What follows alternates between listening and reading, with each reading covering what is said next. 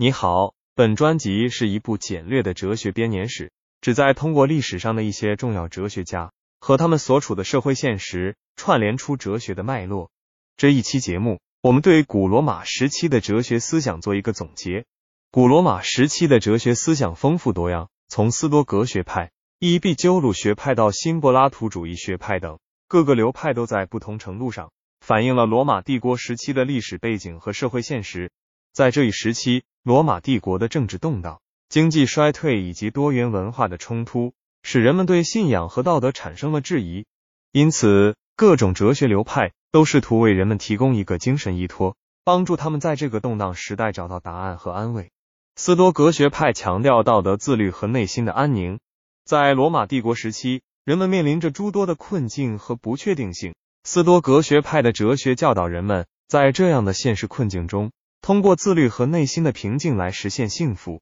与之相似，伊壁鸠鲁学派也关注个人的幸福，但他强调的是追求快乐并避免痛苦，从而实现身心的和谐。新柏拉图主义学派则从古希腊哲学传统中汲取养分，特别是柏拉图的理念论。普罗提诺等新柏拉图主义哲学家试图通过内省和哲学实践来寻求智慧与美好，强调个体在生活中。追求与至高神性原则的合一，这一哲学思想为人们提供了一个可以依托的精神世界，使他们能够在面对现实困境时，仍然保持对美好事物的追求。通过对比分析，我们可以看到古罗马时期的哲学流派在关注个体幸福和道德修养方面有共同之处，然而他们在实现这一目标的途径和理论体系上存在差异。斯多格学派强调道德自律和内心平静。伊壁鸠鲁学派关注快乐的追求，而新柏拉图主义则强调个体与至高神性原则的合一。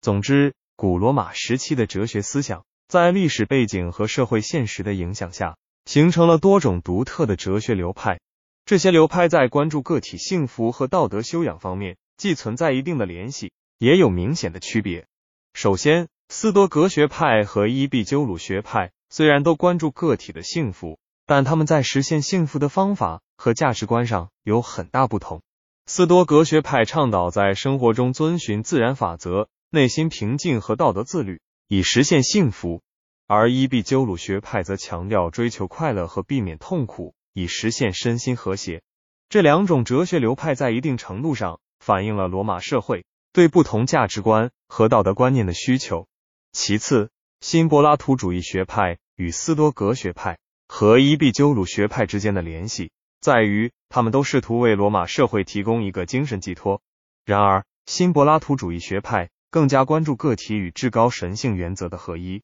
这一哲学流派强调通过内省和哲学实践来寻求智慧与美好，从而为人们提供一个可以依托的精神世界。新柏拉图主义学派的出现，反映了罗马社会对精神信仰的渴望和对古希腊哲学传统的继承。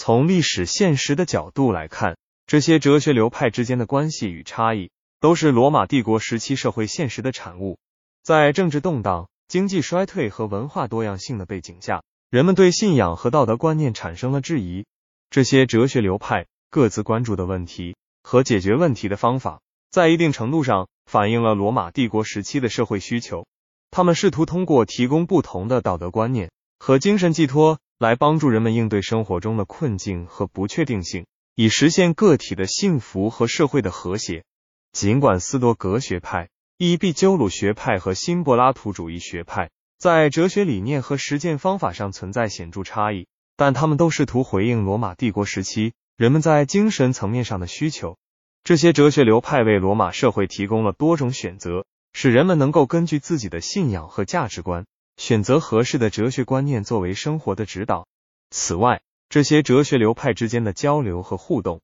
也对罗马哲学思想的发展产生了重要影响。例如，新柏拉图主义学派借鉴了斯多格学派和伊壁鸠鲁学派的部分观点，从而形成了独特的哲学体系。这种交流和互动不仅丰富了罗马帝国时期的哲学思想，还促进了古代哲学传统在后世的传承和发展。总之，古罗马时期的哲学流派，在历史背景和社会现实的影响下，形成了多种独特的哲学观念和实践方法。这些哲学流派之间的关系和差异，反映了罗马帝国时期人们在精神层面上的需求和价值观的多样性。通过对这些哲学流派的对比性分析，我们可以更好的理解古罗马时期的历史现实及其对哲学思想的影响。